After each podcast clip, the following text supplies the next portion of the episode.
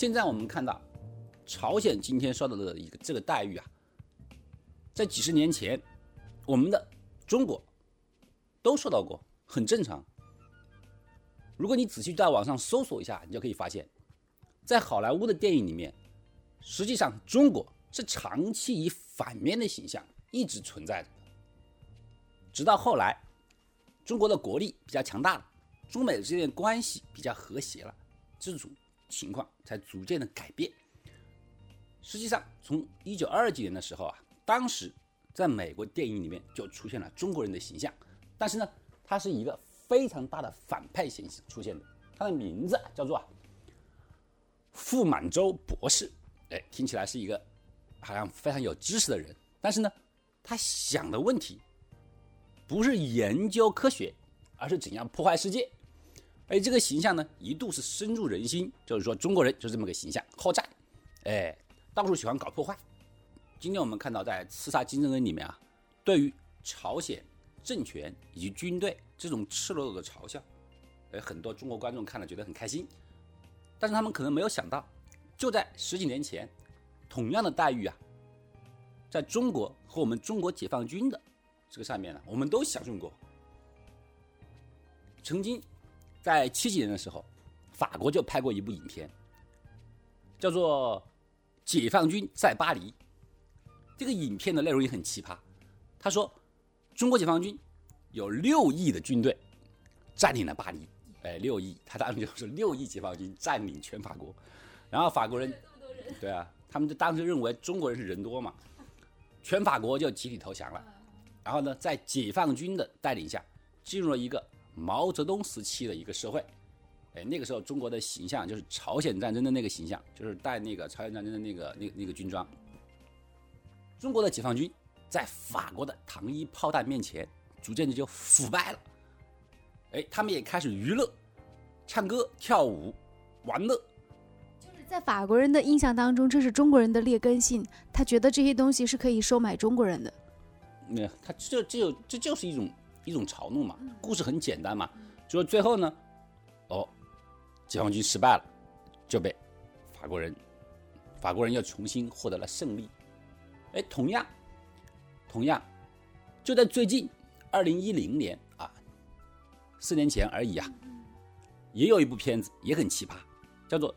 赤色黎明》。哦，是哪里拍的？这是美国好莱坞的一部大片，主演是汤姆克罗斯，呃，汤姆克鲁斯的养子，汤姆克罗斯的养子。这个故事呢，内容更加有意思。他是说，在美国一个小镇里面，中国的解放军。忽然从天而降，将整个小镇占领了。哎，这里要注意一点，就是说啊，这个影片里面的解放军形象是完完全全的是我们现代解放军的形象。头上戴的是八一帽徽，扛的是五星红旗。对，他们这上还有五角星，迅速的就占领了美国小镇。嗯，但是紧接着呢，小镇里面呢，四到五个美国。少年，美国少年，团结一致，就把这个解放军给打败了。而且呢，这部影片呢，它还是翻拍一九八四年的一个同名的一个作品，也是赤色黎明。唯一的区别在于，当时八十年代那部影片里面的反派不是中国解放军，而是苏联红军。苏联红军，就说还是回到我们刚才那个话题。所有的影片都是需要一个反派，而这个反派根据历史的不同啊，它一直在演变。最开始是美国的唯一敌人苏联，哎，苏联解体了，就轮到了中国。那我可不可以说，其实电影这种艺术，它其实也是因为公映的电影嘛，它是得到一些审批的。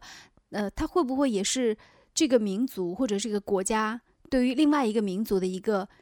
整体的一个印象，或者至少代表了一部分人对这个民族的一个印象？美国实际上是一个商业社会，他们的电影的审批呀，没有我们现在这么严格。实际上，每一个每部影片，他们唯一的审批的标准就是票房。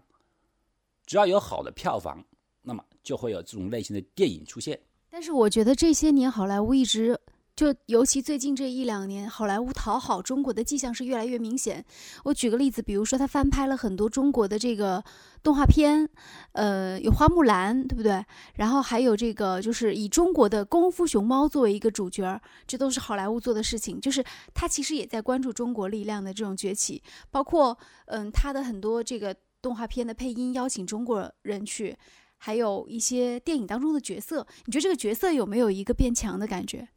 中美之间的印象越来越深刻，我们的交流也越来越多，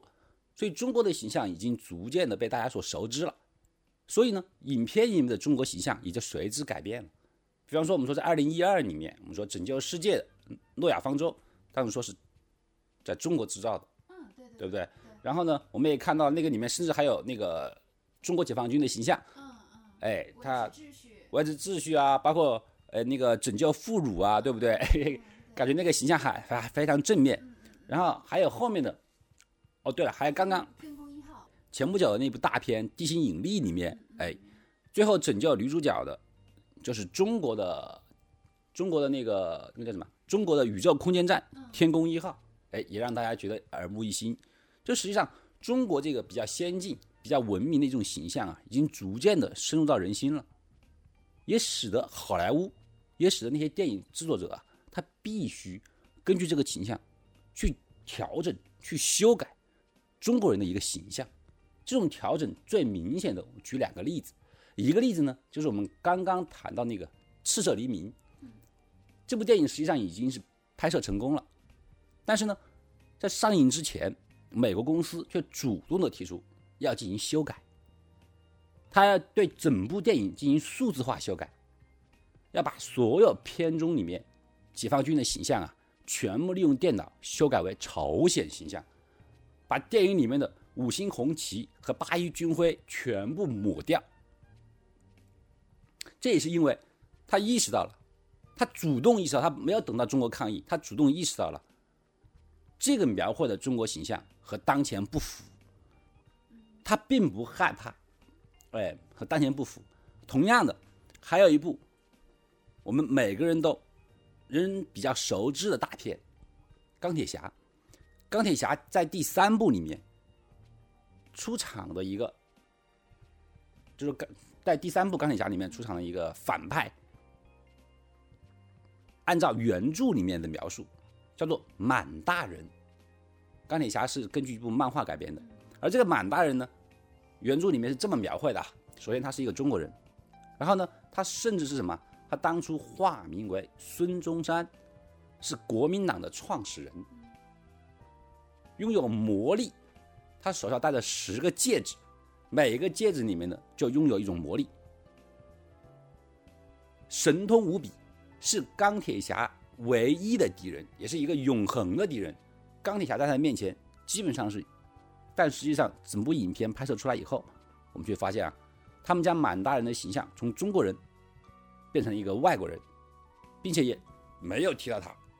是中国人了。所以说，其实美国人还是懂政治的，就是他知道开玩笑该跟谁开，和什么样的人开，开到什么样的尺度，他其实心里是特别有分寸的。嗯，他不仅仅懂得这一点呢，他关键的是懂得谁去买他的票，看他的电影。在这么多年来，所有的影片，现在中国的。现在中国的好莱坞大片已经能够实现同步上映，这个同步上映最大的一个原因是，就是因为什么呢？防止中国的那个，就防止网络的盗版。同步上映的话，就会第一时间吸收到更多中国观众的一个票房。票房，而实际上，中国观众的票房已经在好莱坞大片里面的世界票房里面占有很大的一个组成部分。而且就算我们去打个酱油的演员，其实也能够在国内有好几个亿的票房，非常的厉害。能够，能够在好莱坞目前，就说票房榜上排名前十名的，我们都可以看到，有很多很多的票房都来自于中国观众的一个贡献。而且我们也自己可以从身边的变化可以看到，所有的电影院线是越来越多，中国的票房。和潜在的一个购买力是非常大的，这个东西呢，美国的电影制片者是绝对不会忽视的。所以说，所以这个原因存在，中国的这个形象啊，在当今和以后的电影里面，自然会越来越好，越来越秀，又优，越来越优秀，是很简单的。而同样以这个道理来讲，我们都知道，美国的电影无论如何是不可能在韩国那个朝鲜上映的。既然一分钱票房都没有的话，我自然而然的也不喜就不惧于将你讽刺讽刺，挖苦挖苦。反正你也不会看。对，反正你也不会花钱，那么我想怎么说就怎么说呗。当然，最关键的还是因为朝鲜打不过他。最关键的还是因为你不给我钱，就这么简单。因为美国的，我一再重申，就是美国的电影就是一个娱乐，它的娱乐片的主要原因就是为了票房，就这么简单。政治化实际上在美国影片里面并不是很明显，真的不是很明显。他们都有各种各样一个诉说一个途径。甚至有一段时间里面，九幺幺事件发生以后，当时不是谈到还有一部电影，就是九幺幺，不是，还有还有一部电影直接上映了，专门就是谈布什政府跟那个本拉登之间的亲戚关系，他用很长的纪录片，还有很多的那个历史事实，指明本拉登和布什是好朋友。我最后还想说一句话，就是说，首先就是说，就是说美国的电影。实际上就是，我们都知道，我们把美国影片定义为一个商业片，商业片它的主要目的就是为获得更大的商业利益，仅此而已。我们不用把它想得过于复杂。但是就是说，我仍然认为，就是不要想那么复杂。朝鲜人民不要把它想那么复杂，而美国人民呢，也完全没有必要把它拔高，把它拔得过于高，把一部电影的播放跟所谓的自由啊。平等啊，画上等号，我觉得这是没有意义的。毕竟，你首先恶意重伤别人在先，就是说你不能打了别人一巴掌，连别人骂你一声你都不同意。所以说，实际上这还是很有一点霸权的嫌疑在里面，是不是啊？只要你说话，你州官可以点灯，连百姓放火的资格都没有。我觉得这也是有失公平。好，感谢您关注收听了这一期的无理开讲，就到这里吧，拜拜。